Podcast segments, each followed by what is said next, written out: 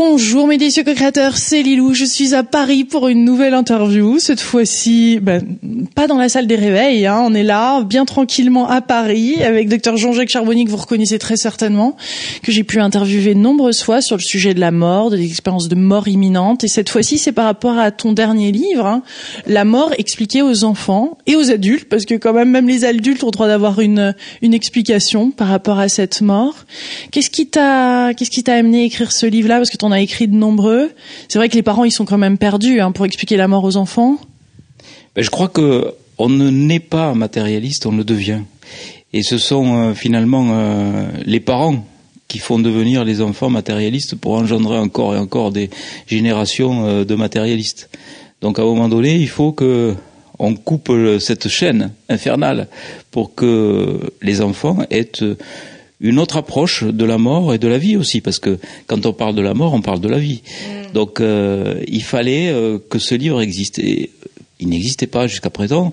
Euh, chaque fois que les parents voulaient parler de la mort aux enfants, soit c'était les religions, Ou euh, soit c'était euh, euh, un médecin qui expliquait que le papillon était avant une chrysalide. Et que, enfin bon, on connaît l'histoire, cette métamorphose. Mais je crois qu'il y a maintenant des choses beaucoup plus sérieuses à dire aux enfants par rapport aux expériences de mort provisoire. Mm.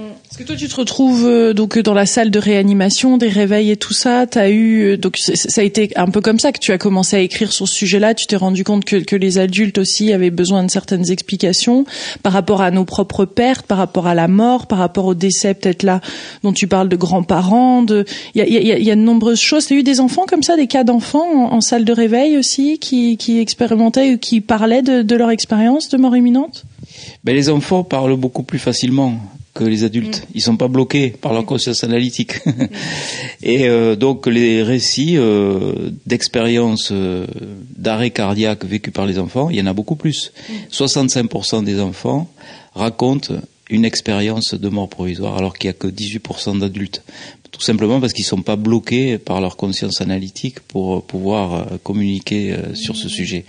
Et nous, parents, euh, quand euh, les enfants euh, demandent c'est quoi la mort, qu'est-ce que je vais devenir quand je vais mourir, qu'est-ce qu'il y a après, les parents sont bloqués.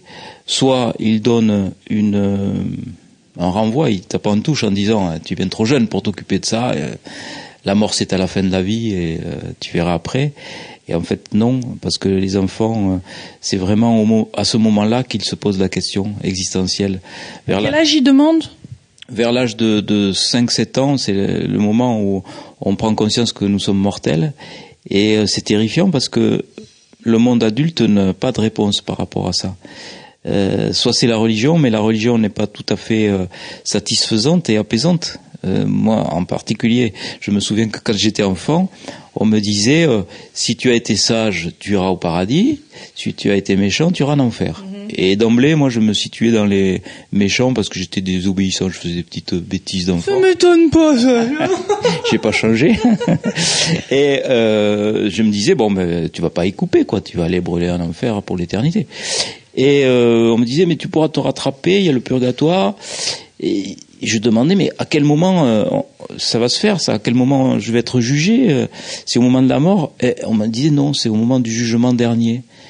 Et je disais, mais c'est quand le jugement dernier? Eh On me disait, il faut attendre que tout le monde soit mort.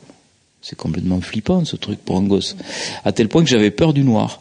Et quand euh, on nous a menés avec mon frère visiter les, les pierres tombales, le jour de la Toussaint, je me souviens que j'étais terrorisé parce que je me disais mais qu'est-ce qu'ils font hein, tous ces, ces, braves gens? Ils attendent d'être jugés dans le noir qu'est-ce qu'ils doivent s'emmerder etc enfin des réflexions logiques d'enfants quoi. C'est pas du tout logique ce qu'on leur propose. C'est pas du tout apaisant quoi. Et devant euh, la violence de nos sociétés modernes, cette euh, question de la mort se pose euh, presque quotidiennement, quoi. Les attentats à Paris aussi, des enfants qui demandent qu'est-ce qui se passe. Donc les enfants posent des questions aux parents. Et les parents que répondent-ils? euh, ils sont un peu désarmés face à ça. Et je reçois beaucoup de courriers. Je remercie les, les, les gens qui, qui m'envoient toutes ces lettres ou ces mails en me disant qu'ils avaient trouvé les réponses grâce à ce livre, qu'ils avaient trouvé un dialogue avec euh, leurs enfants qui posaient ces questions en regardant le poste de télévision. Euh, que vont devenir euh, ces gens qui ont vécu ces expériences de terrorisme Que qu'est-ce que la mort? Voilà, les, les, les, questions se posent avec une acuité particulière dans ces moments-là. Est-ce qu'on doit attendre justement de ces événements ou est-ce que tu, tu, tu, tu dis bah, aborder ça suffisamment jeune ou tôt avec vos enfants? Je pense pas qu'il faille attendre parce que c'est presque trop tard si l'enfant pose la question. C'est un petit peu comme la sexualité. Euh, parce que si on ne donne pas euh, des réponses euh, aux questions qui se posent sans les poser oralement, ils vont trouver des informations à droite à gauche qui ne seront pas satisfaisantes. Donc il faut vraiment leur donner les bonnes informations à ce moment-là. Euh, ces gens vont euh, être soumis au feu de l'actualité, mais aussi au feu des questions de leurs enfants. Euh, et que vont-ils leur dire? Donc, il faut savoir que maintenant, il y a un certain nombre de faits précis, scientifiques, qui nous font dire que il y a des gens qui vivent des incursions dans l'au-delà pendant leurs arrêts cardiaques. Et c'est un petit peu le guide du routard de l'au-delà. Il faut les écouter. Ils sont allés de l'autre côté et ils en sont revenus avec des expériences. Donc si on veut savoir comment ça se passe de l'autre côté, il faut écouter euh, les gens qui l'ont vécu, comme euh, euh, on écoute les gens qui ont visité un pays, quand on veut y aller, ben, on les écoute. Pourquoi dire que ce sont des menteurs? Non, ils ont vécu une expérience, et cette expérience est la plupart du temps très apaisante face à la mort.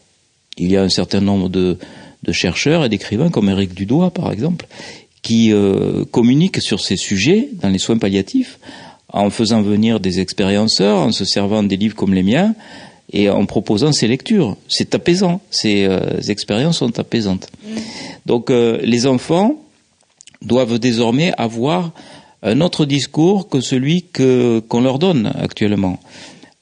La société matérialiste dans laquelle on vit a tendance à faire croire aux enfants que nous ne sommes qu'un corps, que nous ne sommes que de la matière. Et euh, si on écoute ce principe, ce dogme réductionniste, eh ben, on se dit que oui, au moment de la mort, il n'y a plus rien, quoi. Mm. Si on n'est que de la matière. Mm. Mais par où commencer euh, À quel point en dire? Parce que ça peut aussi les effrayer de, de commencer à parler d'âme, peut-être, ou de, de, passage dans l'au-delà. Après, ça, ça, ça, fait peut-être ressortir un peu encore d'autres peurs. Donc, comment aborder ça de manière euh, douce? Je crois qu'il faut leur dire d'abord comment on fonctionne. Leur dire que nous ne sommes pas qu'un corps, que nous avons un corps, et qu'à l'intérieur de ce corps, il y a un esprit qui guide ce corps. Comme le conducteur d'une voiture, il faut prendre les choses très simplement avec les enfants. Il faut leur donner des modèles, des images. Ça leur parle. Euh, une voiture, on l'abandonne à la fin euh, de sa vie, mais le conducteur, il reste toujours le même. Et puis ça permet aussi d'avoir une distance face à cette image du corps qui est sacralisée dans nos sociétés occidentales. On ne supporte plus le handicap physique, on ne supporte plus euh, de vieillir, on ne supporte plus les rides, on, se fait du botox, on va chez le chirurgien esthétique. Enfin, tout ça parce que il y a une inflation de euh, cette représentation du corps par rapport à l'esprit. Et si on n'est qu'un corps, c'est terrifiant. La vie est complètement ridicule, quoi. Ça devient terrifiant de vieillir, ça devient terrifiant de mourir. Donc, en pensant que nous sommes un esprit incarné, venu sur cette planète pour faire des expériences et pour progresser, à ce moment-là, euh, tout change. Euh, le rapport au corps change, le rapport à la vie change, le rapport euh, aussi à la mort, surtout, change. Ça ne veut pas dire qu'on n'est pas malheureux au moment de perdre un être cher. C'est tout à fait normal et je leur explique que c'est normal de pleurer euh, quelqu'un qu'on aime beaucoup et qui est parti, qu'on ne pourra plus toucher, qu'on ne pourra plus, il y aura plus ce contact-là. Mais je leur explique aussi qu'on va surtout pleurer sur nos propres manques. On va pleurer sur euh, euh, les angoisses du futur. Que va-t-on devenir sans elle ou sans lui euh, sur la nostalgie euh, par rapport au passé? On ne connaîtra plus les moments qu'on a connus. Et, c'est finalement toute cette représentation par rapport à, au deuil euh, qui est mis en exergue dans ce livre. Euh, je voudrais que les enfants comprennent qu'ils vont surtout pleurer sur eux-mêmes lorsque ils vont perdre un animal favori ou un être cher. C'est parce que je parle aussi de la mort des animaux dans, dans ce livre. On en parle de la même façon d'ailleurs, la mort d'un animal que d'un grand-père ou enfin au niveau de l'âme, je veux dire au niveau de l'explication de ce qui se passe chez un animal versus une personne? Ben, je commence à leur expliquer. Euh, la mort du corps par euh, la mort euh, d'un animal. c'est comme ça que moi j'ai eu le, premier contact avec la mort en étant enfant. j'ai vu un chat écrasé que j'aimais beaucoup et j'ai bien vu que euh, cette espèce de, de tapis euh, qui était dur et froid, c'était plus le chat que je connaissais. Le chat que je connaissais avait disparu. Et, euh, quand on va visiter des cadavres, on s'aperçoit que c'est la même chose finalement, que cette enveloppe qui est là n'est plus du tout la personne que l'on connaissait. Et euh, ce sentiment-là, il faut que les enfants l'aient. Alors, euh, on me demande aussi dans les questions, est-ce qu'il faut euh, montrer le cadavre des mmh. êtres chers aux enfants. Mmh c'est pas la réponse c'est pas c'est pas oui ou non. C'est l'enfant qui va le dire. C'est l'enfant qui a ses propres ressentis qui va dire j'ai envie de de voir euh, cette euh, ouais j'ai envie de, de, de voir cette chose qu'est la mort quoi en quelque sorte. Ça se prépare peut-être un petit peu pour pour parents parce que je me souviens à l'âge de 12 ans de voir mon grand-père euh, dans son cercueil. Ça ça ça ça ça ça m'a choqué quoi choqué. C'est d'autant plus choquant si on a si on n'en a pas parlé avant. Mm. Si on a expliqué ce qu'est l'esprit, ce qu'est le corps, c'est différent. Il y a cette approche qui est beaucoup plus euh, douce que si violemment on va être confronté à l'événement. Si euh, on dit à l'enfant, euh, papy vient de mourir, est-ce que tu veux voir son corps? Évidemment, ça va être un choix terrible pour un enfant. Est-ce qu'il va être en mesure lui-même de, de donner la décision tout de suite? Il va dire, je ne sais pas. Il faut quand même avoir tout un discours préparatoire. Et je crois que ce discours préparatoire, il ne faut pas le faire dans l'urgence. Il faut le faire avant mm. que les événements surviennent. Mm-hmm. Euh, il peut y avoir des sidérations euh, psychologiques. Mm. Il y a maintenant des unités de réanimation psychologique. On a vu récemment dans l'actualité euh, ces policiers abattus avec un enfant qui a assisté au meurtre de sa mère sous ses yeux il était en sidération euh, psychologique. Il a fait euh, de la réanimation psychologique. Si l'événement est brutal, inattendu et non préparé, c'est encore plus traumatisant. C'est pour cela qu'il faut qu'il y ait des lectures, il faut qu'il y ait des préparations, il faut que les parents parlent très simplement et euh, très honnêtement de la mort et de la vie, telle qu'on peut la concevoir dans ce livre. Y a des accidents de voiture aussi qui se passent, la perte d'un parent, la perte d'un grand frère peut-être. On se retrouve dans un accident de voiture, le, frère aîné part et meurt devant nous. Euh, quoi faire? Là aussi, il y a des explications par rapport à ça ou pour aller post, euh, c'est post-traumatisme? Tu as des conseils? C'est vrai que la meilleure chose c'est la prévention. Donc la prévention, ça consiste à en parler avant. Euh, il faut s'il n'y a pas eu cette préparation, qu'au moment où l'événement se produit, il faut qu'il y ait une discussion, il faut que ça sorte. Euh, ça peut être, ça peut se faire sous forme, euh, soit de, en laissant parler l'enfant, tout simplement, ou en lui faisant dessiner euh, ce qu'il a, ce qu'il ressent ou ce qu'il a vu. le dessin pour un enfant, ça peut être très violent et on, verra cette violence sur le dessin, mais ça va ça va lui faire du bien, ça va sortir quoi. Il faut que ça sorte. Et je, je, le dis aussi, il faut qu'il y ait des pleurs, il faut qu'il y ait des cris, il faut qu'il y ait des coups de poing dans des coussins, il faut qu'il y ait tout ça. Il faut, il faut pas du tout. Euh, euh ça veut pas dire qu'il faut pas cacher son, son mal-être et, ses peurs et ses angoisses par rapport à la mort. Au contraire, il faut que ça sorte. Mais après, au-delà des parents.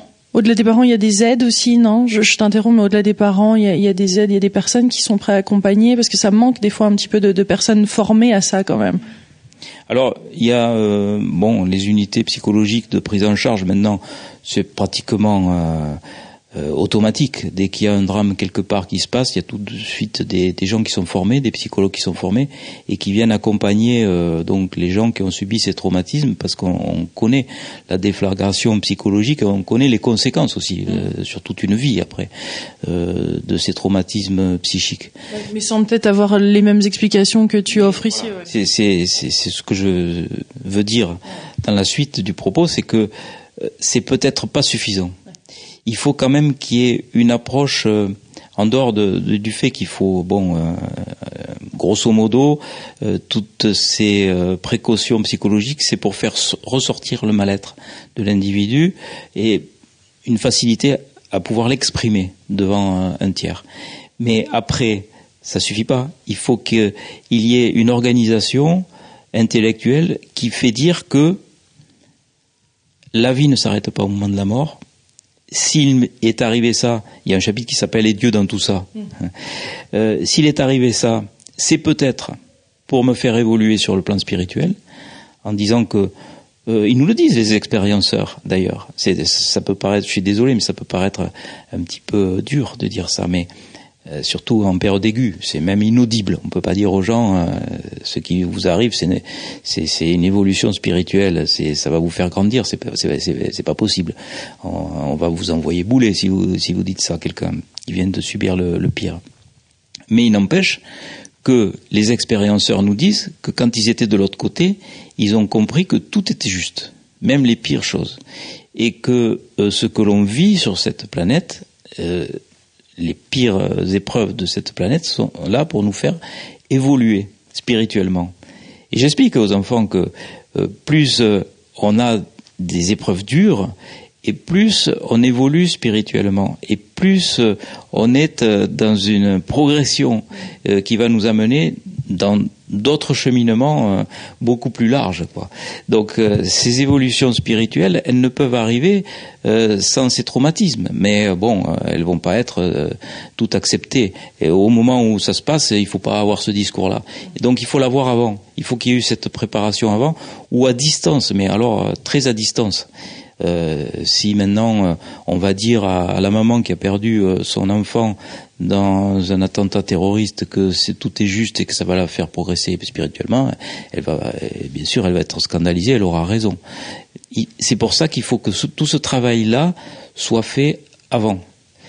Et les enfants sont très logiques, ils me disent mais tu dis que euh, plus on vieillit et, plus on est évolué euh, spirituellement. Mais moi, j'ai vu euh, des gens très vieux qui racontaient beaucoup de bêtises. Hein. Ils n'étaient pas très évolués. Ils lui parlaient de la maladie d'Alzheimer, bien sûr.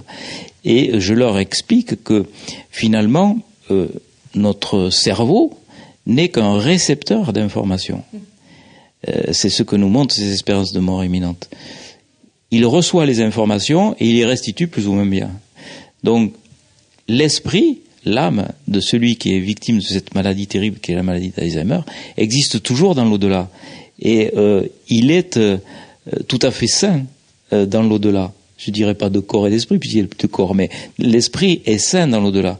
Simplement, le, la réception au niveau cérébral se fait mal, comme un poste de radio qui est vieux et qui reçoit mal l'émission qui lui est injectée. L'émission, elle existe toujours elle est parfaite de l'autre côté. Et les médiums nous le disent dans leur contact d'ailleurs. Ils nous disent, euh, quand ils ont contact de quelqu'un qui avait la maladie d'Alzheimer, euh, l'entité qui se présente dit euh, j'étais j'étais plus très bien à la fin de ma vie dans ma tête et on pouvait pas trop euh, m'interroger mais euh, il n'y a plus de maladie dans l'au-delà mmh. donc s'ils savent se s'adresser à la personne qui est victime d'un Alzheimer ou d'un coma c'est la même chose comme si l'esprit pouvait l'entendre, eh ben, les choses se passeraient différemment aussi. Donc je leur dis, il faut toujours donner de l'amour aux gens qui sont dans ces périodes de coma ou d'Alzheimer, parce que l'esprit entend encore. Mm. Il est de l'autre côté, il entend. C'est intéressant la manière dont tu l'écris, qui est, qui est une manière un petit peu différente de tes autres ouvrages, même s'ils sont tous très compréhensibles, hein, bien sûr. Et puis euh, le message passe à chaque fois et on l'entend et on le ressent. Donc ça, ça fait bouger les consciences quand même énormément. Donc merci pour tout ce travail que, que tu que tu as mis en place. Mais là, celui-ci, tu l'as tu l'as fait un peu en mode channeling, non? Un petit peu en mode je reçois de l'au-delà et je suis un peu dicté, tout comme d'ailleurs le dessin. C'est toi-même qui l'a fait. Oui, oui. Alors c'est pas moi qui l'ai fait. Euh, c'est toi qui l'as fait, je croyais que c'était toi qui l'avais fait. Oui. Je pense pas que ça soit moi. C'est moi qui l'ai dessiné, mais c'est pas moi en fait. Hein.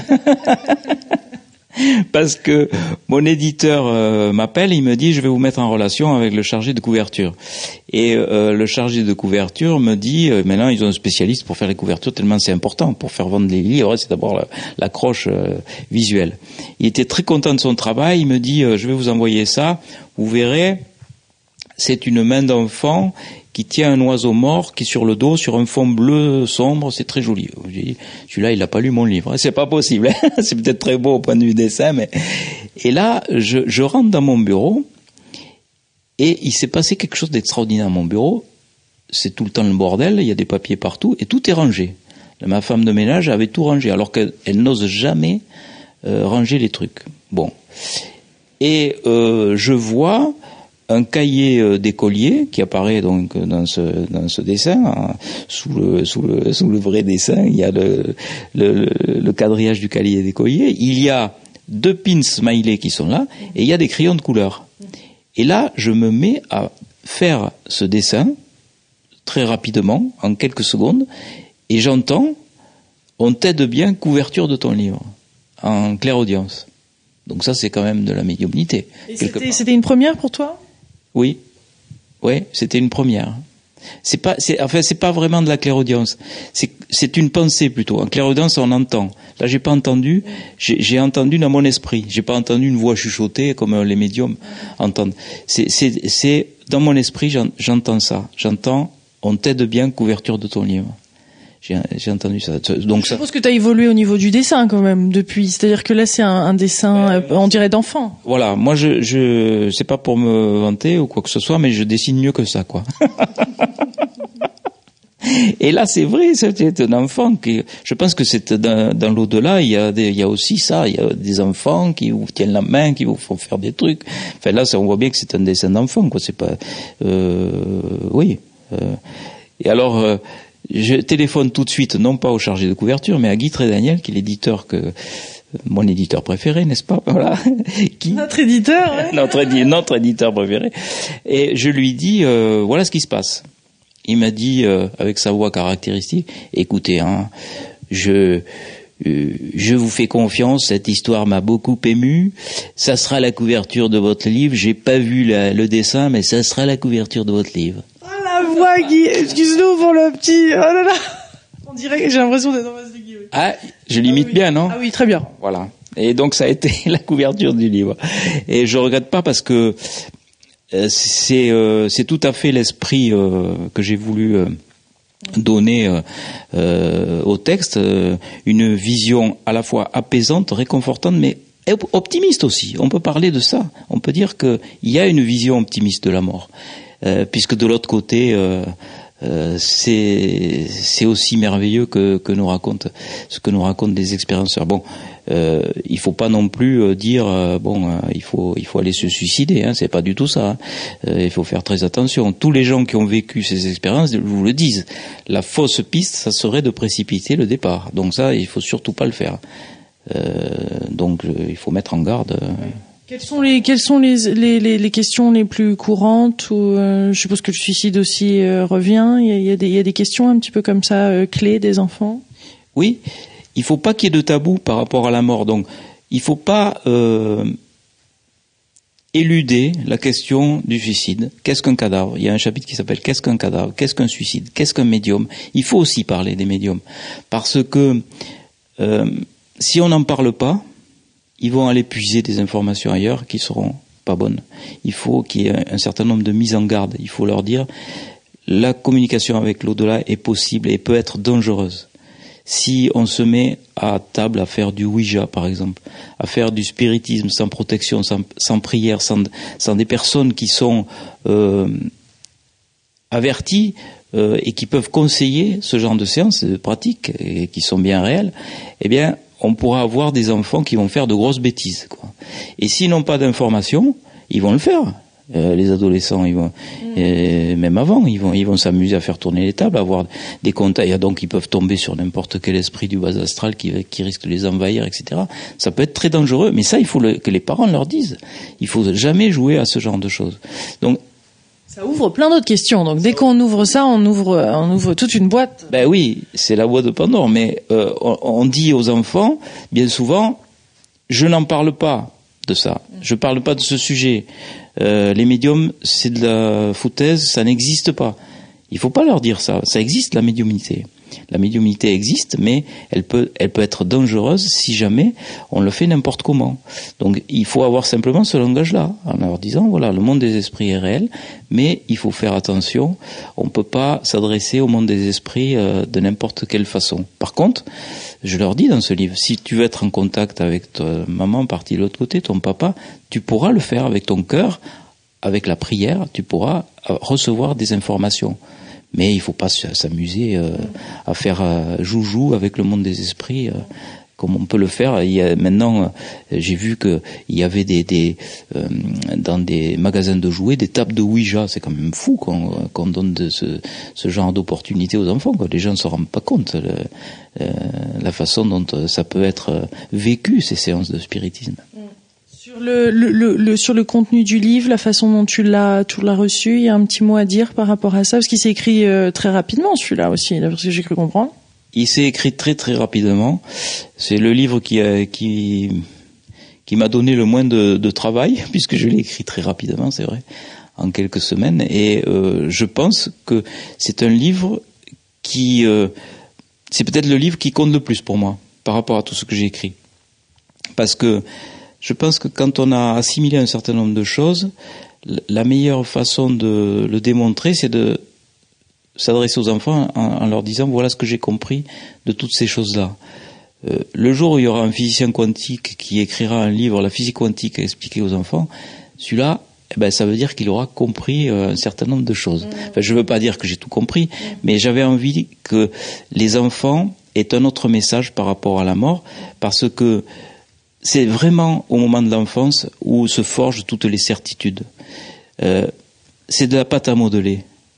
Ils écoutent les informations, ils vont prendre le meilleur et euh, tout ce qui va leur sembler logique, ça va être ensuite du béton, quoi. Une fois que euh, leur vérité et leur réalité est forgée, c'est du béton. Et donc là, pour l'instant, le béton, c'est la pensée matérialiste, réductionniste. Et il faut vraiment y aller au marteau-piqueur après, au, euh, au bâton d'explosif pour euh, tout faire péter. Euh, c'est l'expérience de mort imminente, c'est l'expérience transcendante, c'est la décorporation, c'est enfin une expérience chamanique ou, autre chose qui va bouleverser les choses. Moi, c'est mon expérience que j'ai vécue personnelle en SAMU, que l'on connaît maintenant. Hein. C'est, cette sensation euh, d'esprit sortant du corps de la personne que je ne parvenais pas à réanimer. Ça a été ça mon bâton de dynamite. Mais j'étais vraiment dans la pensée matérialiste à fond, quoi. J'étais avec du béton. Hein. Il a fallu ça. Mais, les enfants qui naissent maintenant ont moins de résistance quand même par rapport à ces sujets, voire certains sont, sont qualifiés d'indigo, de cristal, euh, arc-en-ciel, etc. il y a plein de labels, mais tout ça pour dire que c'est comme euh, c'est comme ce, enfin, avec Internet, en hein, comparaison un petit peu raccourcie, mais euh, c'est vrai qu'ils ont ils, savent tout de suite utiliser la tablette. Là, c'est ça va leur parler un petit peu plus peut-être à ces petits ces petites âmes bien éveillées quand même dès la naissance. Oui, euh, je suis persuadé que même certains enfants vont rigoler en, voyant ça. Mais je le sais, je le sais depuis toujours ça. Bon, même ils vont la raconter des histoires. c'est l'enfant du coup qui va raconter. mais euh, c'est naturel pour eux. Et euh, les mamans m'écrivent, les parents me remercient parce que bien sûr j'ai mis et aussi aux adultes parce qu'il faut d'abord en première lecture c'est pas l'enfant qui va l'acheter donc c'est en première lecture c'est le parent qui va le lire et puis si ce, discours apaisant leur, convient ils vont ensuite le lire à leurs enfants parce que le soir? Oui, le soir, c'est ce que je conseille. Et j'ai reçu des, des, courriers, des retours de mamans, euh, notamment une qui me dit euh, quand j'oublie de, de, lire la page le soir, c'est ma fille qui me dit euh, lis-moi la page, lis-moi une page du docteur. Voilà. Donc euh, ça fait plaisir quand même. Ça veut dire que euh, ce que j'ai voulu donner a été bien reçu. Il devrait y avoir une émission, c'est bientôt l'école des fans. les enfants vont venir à toi me poser les petites questions, ça serait chou ça. Ben, j'ai eu aussi une institutrice qui m'a invité à venir, un directeur de collège aussi qui m'a écrit pour me dire euh, qu'ils aimeraient bien que je fasse une intervention chez eux. Donc, oui, je pense que c'est, ça peut être un outil pédagogique pour parler de la mort de façon plus générale et de façon, je dirais, plus naturelle, plus apaisante et plus réconfortante. Donc, euh, c'est quand même pas mal. Mm Parce que ça me rappelle tout ça notre première interview à Toulouse euh, dans cette clinique. Et tu pratiques et, euh, et de m'appeler de. Tu parlais de secouer le cocotier. Je crois que tu l'as sacrément secoué depuis. Merci Jean-Jacques. Merci Lilou. À bientôt pour euh, notre secouage de cocotier. Oh, ça secoue bien ici. On vous embrasse très très fort. Merci de partager cette vidéo et lisez ce livre à partager en abondance. Merci. Gros bisous.